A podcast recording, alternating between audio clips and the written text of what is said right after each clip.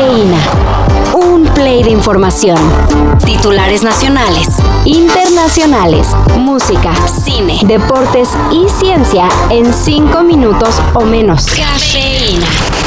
AMLO tiene COVID y supuestamente debería regresar al trabajo en un par de días. Sin embargo, ayer se confirmó la suspensión de la primera reunión de alto nivel para la integración agroalimentaria, la cual el presidente sostendrá con representantes de varios países de Latinoamérica y el Caribe.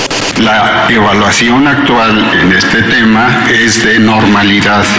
De hecho, hasta su función, de la, eh, la, tensión arterial se ha controlado más hacia la baja, pero es porque no está haciendo acciones con, con, toda la población. Y ustedes dirán, pues ¿qué tiene de raro? Si AMLO está enfermo, claro que tiene que posponer eventos. Sin embargo, dicha reunión de alto nivel sería hasta el 6 de mayo. En teoría, para esa fecha, López Obrador podría haber atendido el evento sin ningún problema. ¿O será que sí hay problema?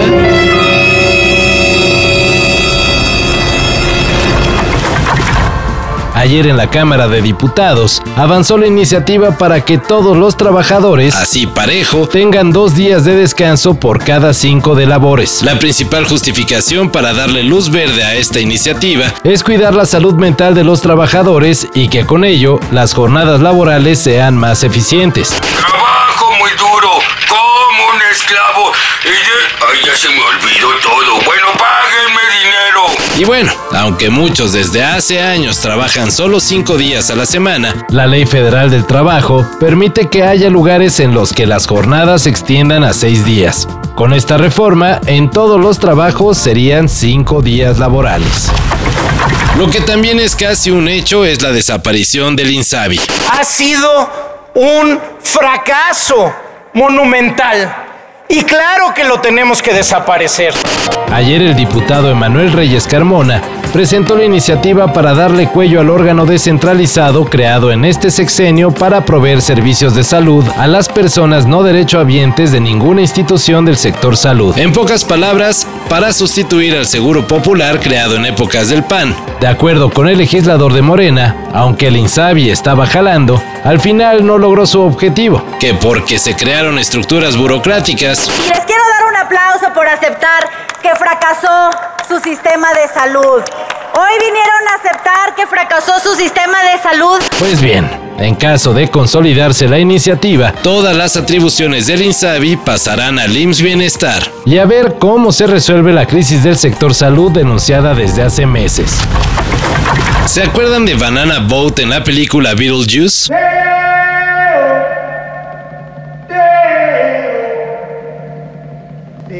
Midnight come and me wango. Also.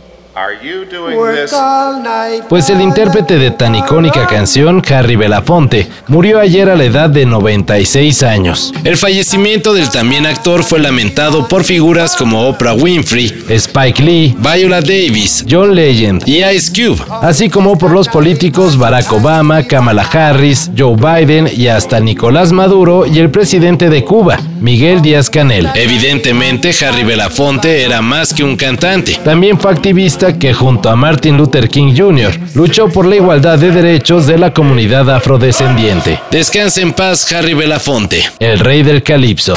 And I woke up one day and the whole world was singing Banana Boat, and I really didn't understand how powerful I was until I stood before an audience of 50,000 Japanese trying to sing Deo.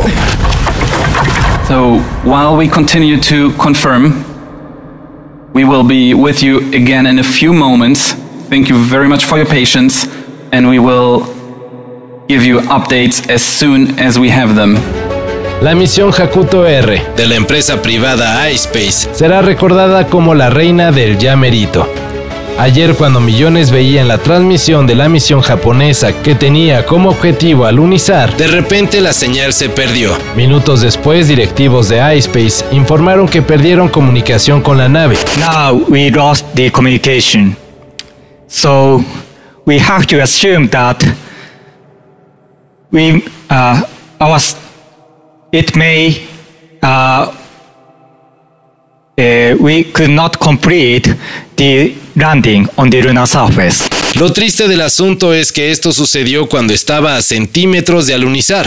Aunque falta una confirmación certera, iSpace supone que la nave se estrelló. Así que, ni modo, a comenzar de nuevo con los planes para hacer que por primera vez en la historia, una empresa privada pueda llevar una nave a la Luna.